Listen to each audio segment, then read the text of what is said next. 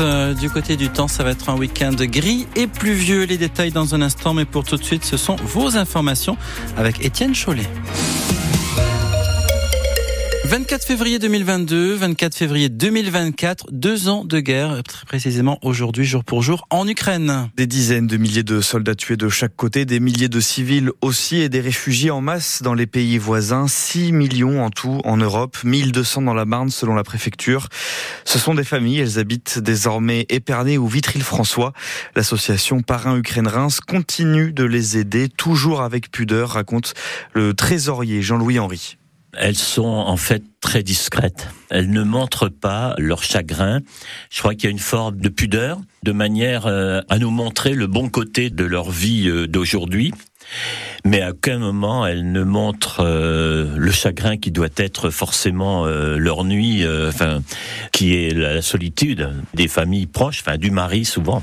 Elle vous parle de quoi? Surtout de leur intégration ici, de leur vie ici? Oui, plutôt de leur vie ici. Pour elles, ce qui doit représenter le côté positif, et puis aussi le côté chaleureux qu'elles ressentent euh, de la part de ceux qui les ont accueillis. Parce que ça, forcément, c'est inestimable dans cette tranche de vie. Mais le grand espoir, euh, c'est vraiment de repartir là-bas. Parce que elles sont de fait euh, privées, bien entendu, de leurs origines, de leur cité, de leur maison, même si malheureusement les logements euh, sont souvent détruits, mais surtout du papa et du mari. Et là, euh, ça c'est très lourd.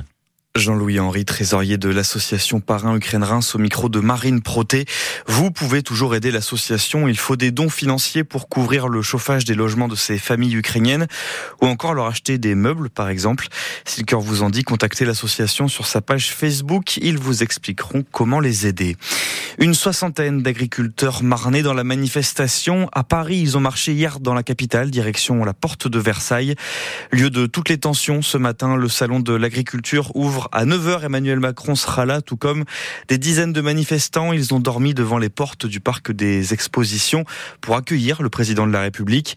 À l'intérieur, pendant les neuf jours du salon, le département de la Marne pourra montrer tout son savoir-faire, premier producteur français de céréales, de betteraves et de luzerne.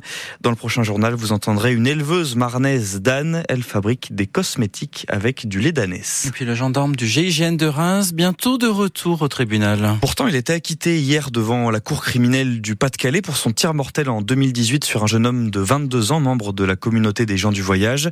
Mais le parquet général a fait appel de cette décision. Dans ce premier procès, cette semaine, l'avocat général a requis deux ans d'emprisonnement à l'encontre du gendarme, rejetant la notion de défense. Détails sur francebleu.fr dans les pages Marne.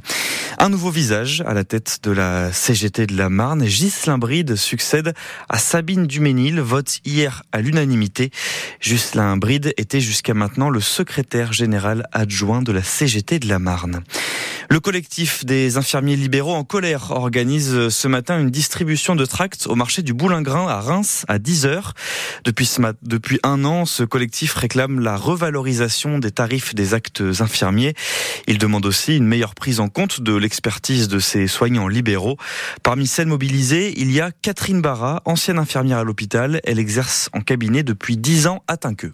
On a un travail qui est difficile physiquement et psychiquement et ça n'est pas reconnu. Nos actes n'ont pas été revalorisés depuis 15 ans. Alors, en brut, je peux vous dire 5000 euros. Ce qui fait qu'en net, j'ai même pas 2005. Faut mettre à jour nos dossiers, préparer les tournées. Alors là, on est largement au-dessus des 35 heures par semaine de toute façon.